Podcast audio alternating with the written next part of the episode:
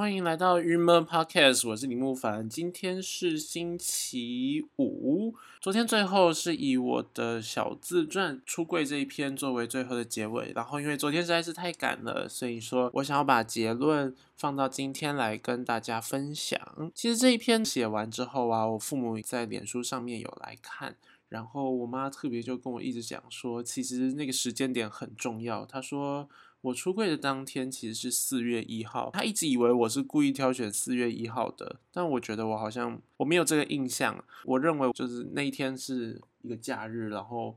我才刚从台北回来，所以就应该是因为在回来的路上呢，跟父母亲有一点小争执或什么，所以我就回来之后沉思了一下，什么就决定把这个写成一个讯简讯传给他们。但是我妈说那一天是四月一号，所以她其实一刚开始看到的时候是以为这是一个愚人节活动，她她其实不是那么的肯定，也没有到当下立刻接受。啊，我要先前提讲一下，就是我妈是就是算是嗯，在各方面来讲都蛮不会限制。我的，然后也不会对什么事情感到太大的惊讶。你看，所以连这样他都没有办法那么快的，就是立刻相信这件事情是一个事实。所以他们是四月一号知道了这个讯息之后，他们隔一天就立刻坐高铁来台南，想要确定说这件事情是不是一个 joke。即便是这么没有包袱，或是没有觉得什么事情非是如何的这种，像我妈这样子，她都会还是觉得这有机会是一个 joke，就是她不会这么直接的就能够完全接受嘛？我觉得这是某种程度的立马的直接的接受这件事情，所以何况是对其他有可能相对来说一直以来就比较保守的家长的话，一定会更难接受这件事吧？对，就是这样。那那天其实他们一说他们要来，我就觉得蛮紧张的，因为我想说才刚写完这一篇，我我不知道要用什么样的心情去跟他们见面，但是我看到他们其实好像嗯。事情就已经过去了，所以也没有这么难了。但那天就很快乐的一起吃了一顿饭，然后他们就是大概了解了一下我的状态这样子。那。父亲那顿饭真的是超级少讲话，我我觉得是好久没有听他讲这么少话了的一餐这样子。我要讲这个后记的原因，有可能就是在讲说，其实一个出柜过程，它本身真的是一个很难，就是让家人那么快接受，而家人的马上接受，我觉得其实背后是一个很漫长的，不停在调试。就像老实说，像我家人已经得知这个消息大概三年多，但其实还是有非常多的疑问。就是不清楚，或是还有很多事情，他们必须要确定，因为即便是我们自己，对不对？身为 gay。我们都没有办法很清楚的知道说自己到底现在是什么状况，因为哎，有时候你原本以为你自己非得是怎样，但有可能又不一定是这样。其实大家都在摸索，嗯，我觉得这个摸索啊，真的就是一个很大的课题耶。也许我们真的只能就是再平缓一点的，再试图不要去刺激到我们长辈，或是刺激到这些比较还没有办法接受的人。对，然后我昨天。哦，然后我要念得更清楚。然后我昨天呢上架到一个 YouTube 平台，因为我原本是想说就单纯以 Podcast 的形式啦，但是有提到他们觉得其实都做了，就把它上到 YouTube 上面吧。这样子刚好可以解决一个问题，就是因为 Spotify 这些 Podcast 的平台上其实没有办法留言，所以我没有办法对于大家听完之后能够有任何的互动。对，所以说现在放到 YouTube 上面，我觉得的确是一个好方法。然后我昨天晚上就创了一个新的 Google 账号，然后专门来丢这些。那我的嗯这个 YouTube 频道呢，就是跟我的 Podcast 频道名称是一样的，头贴也是一样的，就是郁闷问号。对，大概就是这样。然后我放了四篇。其实我希望用 YouTube 这个管道，重点就是着重在大家可以去那边留言。所以呃，你们有没有去？用什么平台观看？其实我是觉得还好，但是拜托拜托，如果有任何的话题想要听啊，或者是你们觉得，呃，尤其现在听的有可能都是我身边的朋友，那呃，你们觉得有什么事情是很想叫我讲出来的，我可以适时的考虑一下。另外一个则是 YouTube 上面，哎，我不知道为什么我其他的就我别的账号啊，我自己以前在放影片的那种账号，我之前有试图要用它来开直播，但是。它似乎没办法直播，我不知道为什么。那我现在新开的这个账号好像可以直播。他昨天在我创完那个平台之后，他就有写说，再过二十四个小时后，你就可以开启直播功能。我觉得有机会吧，但是因为我现在录影的时间都是在白天，所以嗯，这个时间点直播是希望大家可以来边听就好，然后打打字吗？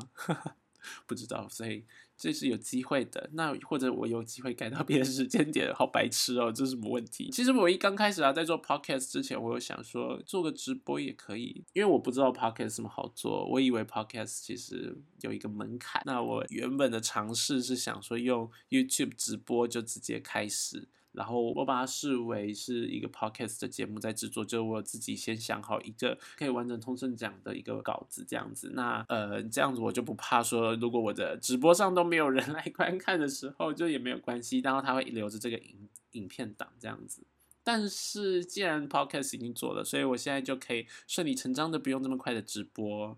对哦，还有直播呢，我刚打这个文字稿的时候，其实打不出来播，就是打的是直。播，大家这边注意一下，纠正上面的所有的直播都叫做直播。哦，对啊，我们也要进好国文的好教材，不然接下来以后。被拿来说你的国文都讲错，不可能啦，我的国文不可能对的，不可能那么对。那昨天上架 YouTube，因为我就创这个账号，其实呃我在想我的其他的 YouTube 账号啊，好像没有这些功能呢，还是是只是我太久没用了。我觉得好酷哦，它有一个 Studio 功能，就 YouTube 工作室，然后这里面你可以看到有谁浏览啊，然后什么的，就它有一个数据分析，我以前都没有。这么仔细的看过这些，然后昨天有趣的事情是呢，我昨天就看着一个人把我的那个第一集就这样子看完，就是他的他会一起显示，我觉得好酷哦。其实就能够看到那个数据，就有人现在正在观看，然后他一直，因为他从我上架之后就开始一直看，有人看了二十分钟、三十分钟，我觉得实在是太有趣了，嗯，实在是蛮有趣的，而且好疗愈啊，就看着大家。在那边跑，然后我昨天还有因为这个事情，我想说上架 YouTube，其实我是试图要找一个最小的档案，因为我不想要用影片档的那种，该怎么说？我希望。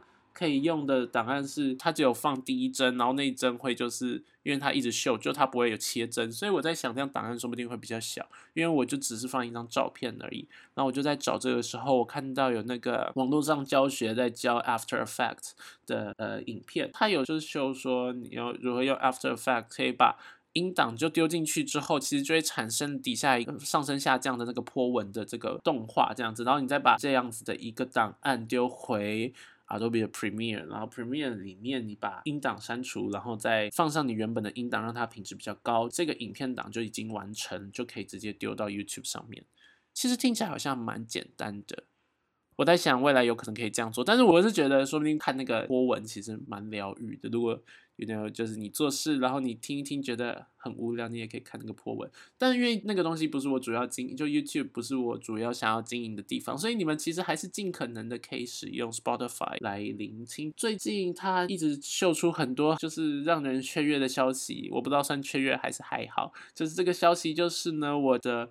Podcast 现在已经可以在更多的平台上观看，就包含了 Spotify 是原本的嘛，那他后来又通知说，像是 Breaker 有一个平台叫做 Breaker，然后一个是 Google Podcast，还有的是 Radio Public 可以收听，就是目前有总共哎总共有四个可以收听这样子。然后当然啦，如果各位想要留言，除了在我的 YouTube 频道上面，你们可以搜寻看看之外。也可以去我，也可以去追踪我的 Instagram。嗯，好，今天工商服务大概到这里。然后因为礼拜五了，这个礼拜做了四篇文案啊，其实就是每一天的文案，我都是在前一天的早上，其实就已经大概想了七成八成，然后我隔一天早上就来录这样子。但是到了礼拜五，我发现我竟然已经快没东西可以讲了，好可怕哦！但因为我最近的生活实在是蛮平淡的。哎，Netflix 这个东西真的是不要陷进去哎，因为我原本是想说使用 Netflix 来找找看一些我想看的法国电影，就是第二篇吧，有介绍的《玫瑰人生》这样子。可是它上面好像没有，而且我不知道为什么我的 Netflix 上可以搜寻到的法国相关的影片实在是太好少哦，都是英文呢。是要切换我的地点吗？我不知道。就是他会介绍也都是什么韩剧。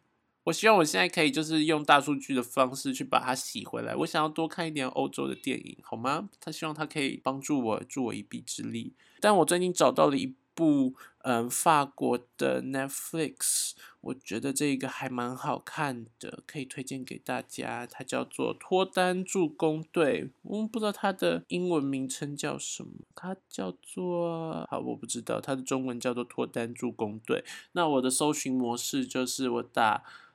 French 什么的，我还是打 French 还是打 f r a n c s 反正大概是这样子的一个单字。然后我想说要来借此来练法文啊，多接触多了解。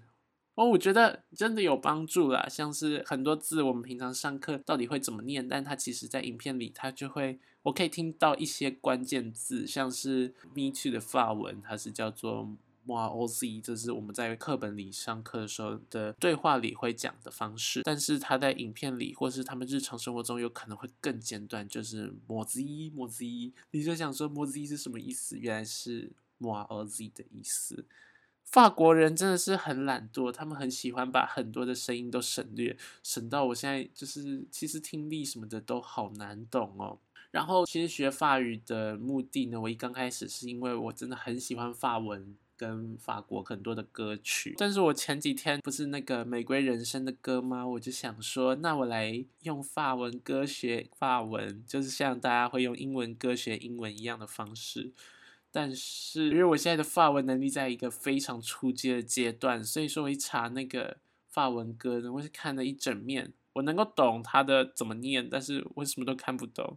我只是看到了 love love 这个我看得懂，就是人生，但其他的内容还有一个什么么么，这个好像是就是我的受词嘛，我好像只能看得懂这些，我好逊哦。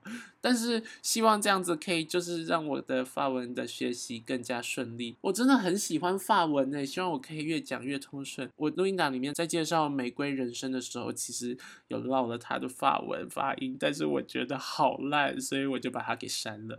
对，倒是这个部分的话，如果以后呢是放到 YouTube 上面直播，哇，我的天呐，我就没办法后置我讲话的内容在 YouTube 的上面，超可怕！你能想象，其实大家听到的东西其实都是修了很多很多的，有时候我还会把一些我觉得不合时宜，或是说。政治太不正确，或者说我讲太久了的部分删掉，拜托，真的是大家都以为可以直接 PO 上去，no no no，其实我真的是修了很多。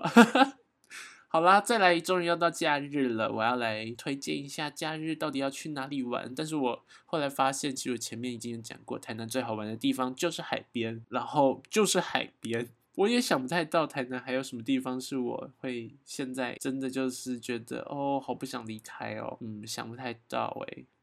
我觉得我再慢慢想一想好了。它当然台南很多小巷子啦，可以穿来穿去。如果跟喜欢的人在里面散步，真的是一个非常浪漫的事情。你不太需要安排你到底要干嘛，你就在里面走一走。我觉得这是最浪漫的约会行程。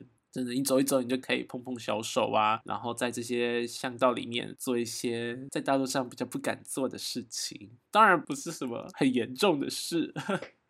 好，但我刚刚就想到台南到底还有什么地方好去？你想说台南美术馆吗？但是呢，你知道台南美术馆，我们刚开始的时候它有开馆的试营运还是什么，所以是免费的，但它现在已经开始要收钱喽。台南美术馆一馆跟二馆好像票是一起卖，就是你一张票可以去两馆嘛。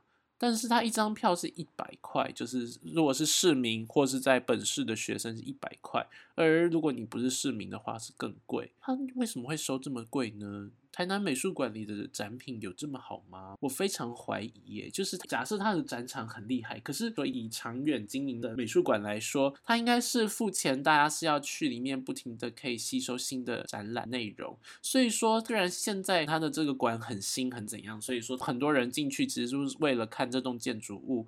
但是未来以就是一个 long term 的方式在想的话。它应该是那些展览内容是比较重要，所以说展览内容到底要收多少钱？我觉得收一百块哦，因为好，我就查了一下别的县市啦，像说高美馆的话，学生其实是四十五块，然后市民平日是免费，假日是四十五块。那北美馆大家都知道，它学生的话好像是十五块嘛。我觉得作为这些首都或什么，其实美术馆这个地方，它重点我觉得不是赚钱吧，重点是因此让学生可以很好的接近。这些地方，而且他虽然说啊，台南美术馆是大专院校以下的学生其实是免费的，但是那大专生为什么会要钱呢？还是大专生真的经济实实力比较有？不知道。但是我觉得以台湾的教育，你国高中根本就很少，嗯，也不能说很少啦，只是说那个机会不像大学这么有空啊，可以去这些那些地方，所以他收这么多的钱。我觉得没有很好，希望它可以便宜一点。但是呢，我后来就想说，好，那我来查六都，没有，我查到桃园，我就想说算了，桃园是什么啦？桃园目前还没有一个真的的。桃园市立美术馆呢，它现在好像只有桃园市立美术馆的办公室，然后它的官网上讲说，它目前有两个馆，一个是儿童美术馆，一个是横山书法艺术馆，但两个都是免费的。可是这两个这样子的美术馆，一个是就是 for 很特定的族群，就是儿童，那另外一个是有特定的主题，就是书法。不觉得桃园好像略逊一筹吗？为什么会是先有这些很给特定族群的美术馆呢？好奇怪哦，应该是桃园正在一直努力的盖吧。但是我以为美术馆这种东西是应该会有一栋，就是长得很丑，但是至少要有一个县市，应该至少会有一个美术馆吧。我去彰化，彰化也有美术馆啊，桃园。已经是六都了，现在却还没有一个很像样的一般大众，然后它是不停更换主题的美术馆，其实有点小失望。桃园加油，好不好？然后因为我有追踪民众党的粉砖啊，所以说是脸书上时不时就会跳出他们的宣传。哎，我也有追踪那个耶，我记得我也有追踪朱立伦，但我有没有追踪国民党？国民党我好像没有。然后民政民进党的啊，时代力量、绿党的，我尽可能。当然，你看我说尽可能追踪，我也偏蓝的，我也只追踪民众党跟国民党，说不定还没有。就国民党的特定人物，像是侯友谊或朱立伦这样。还有卢秀燕，我光这样我都觉得我已经很够中性了。这个中性的问题，我们等一下再来讨论。我有追踪民众党的这个粉丝专业，那他昨天提到了一个是光谱论坛，他们要推出光谱论坛，跟期待透过更多的全民参与，所以他这个光谱论坛的第一个讨论议题呢，就是国民法官的部分。国民法官在这件事情啊，其实可以跟大家科普一下什么是国民法官。反正国民法官这件事情应该是已经提了蛮久，所以这也不能全部都说是民众党所在推，但他们有可能就是推波助流这样子，就是希望最近他们可以让这件事情越来越被看见。因为这件事是因为就是以前很多判决，大家有可能会觉得恐龙法官什么的，对于。嗯，国民法官的论述到底对还是不对呢？这件事我觉得有可能大家再多做 research。你只要查国民法官第一篇，就我看这个有一个是嗯关键评论就有在里面评论了，所以说嗯这边先不评论，不要跟大家搞专业，因为我觉得我很不专业，所以专业的让专业的去哈。那我是要在这边就是每天这样子划划脸书，然后抒发一下我的感受。这光谱论坛呢，民众党呢，它里面的文宣是写说，本党设计了光谱论坛，让大众有一个平台可以发声，让不同立场的使用者可以互相交流，民众可以提出支持的看法，并说服更多人，也同时了解来自不同立场民众的担忧和焦虑。但是他这样讲起来，感觉好像他超级中立，这个平台是 for everyone。但是你想想看，有谁会看到民众党的推文？有谁会去参加光谱论坛呢？这个光谱论坛既然是民众党所推出，当然的，这个是没有办法避免的，是它有政党的色彩，所以民众某种程度也会是真的已经基本上的支持你，他才会去参与，或者说他基本上能够接受你，所以他才会去参与你办出来的一个活动，对不对？所以说这个论坛，你我觉得他一直他讲的感觉好像说多么的有不同立场，没有，你们大家站在的基准点其实很近，只是说还是有一点点小分离。假设假设你们可以吵得了架，我很怀疑，因为就是像说你会看到这篇文的人，一定都是有追踪的，而且你还要去支持这件事情，就有点像很多政治人物办投票，那些都不准啊，网络那些民调。你想想看，什么样状况下可以被投？一就是这个政治人物他自己支持者去投票；另外一种就是说反方的政治人物去操作，然后说大家来投票，然后就会被灌爆这样子。这两种他的结论都没有什么好参考的，好吗？所以说。我觉得不要搞得觉得你自己的平台最理性，好不好？不要觉得这个地方可以看到所有的意见，你看不到。其实我们到哪都看不到所有的意见。我们每天听话，我们也听不到所有的意见。我们就是很分歧，我们就是很有自己的立场。每个人都有一个立场，这样子。哦，我真的觉得 光谱论坛。好了，他们推的东西有的时候其实还不错，但是我觉得一个政党就好好扮演政党的角色就可以了。就是你政党会有政党的支持者，然后政党会有政党的理念。政党就是由一群政治理念相近的人组成的一个社团。那因为这个社团，它会有几种可能。第一个是为他们这个理念相同的支持者们呢，去呃推动一些法案，或是推动一些可以影响政治的事情。或者另一方面，就是这个政党它本身跳出来去讲一些什么地方是对的，所以他希望他的支持者来支持他这样子。这政党的角色，政党不是说来扮演一个理性的平台，因为。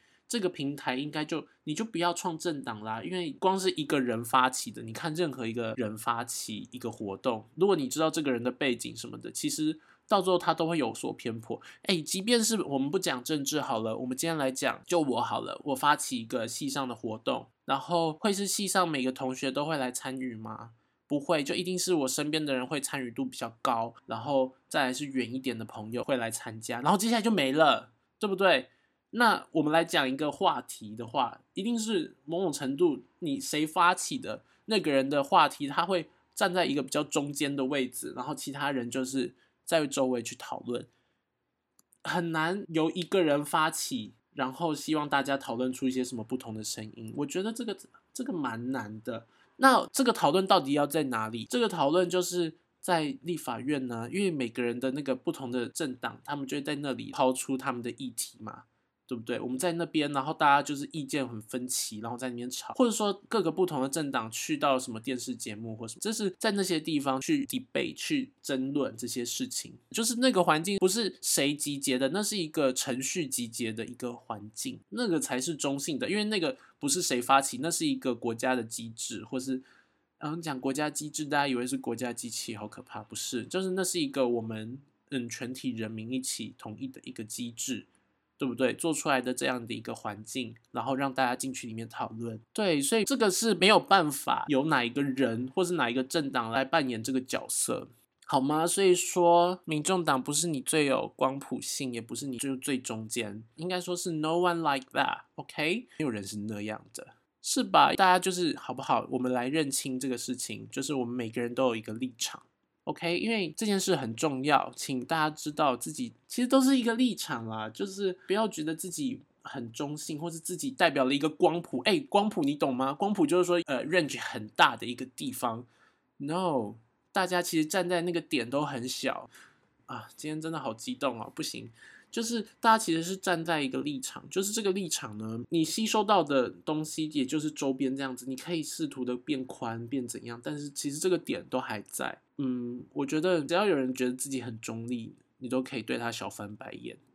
我们现在就是大家站在一个我们自己的点上，我们互相如果看到一个跟我们意见不太一样的人，我们就是互相在这两个点之间拉锯，我们希望把对方拉过来一点，就是这么一个很简单的事情。好吗？所以说立场这件事哈，我希望大家就是不要觉得自己都非常的中性这样。哎呦，都到了假日，然后我还在边讲这么严肃的话，每天都这样。好啦，那今天就先到这里喽，大家假日愉快，拜拜。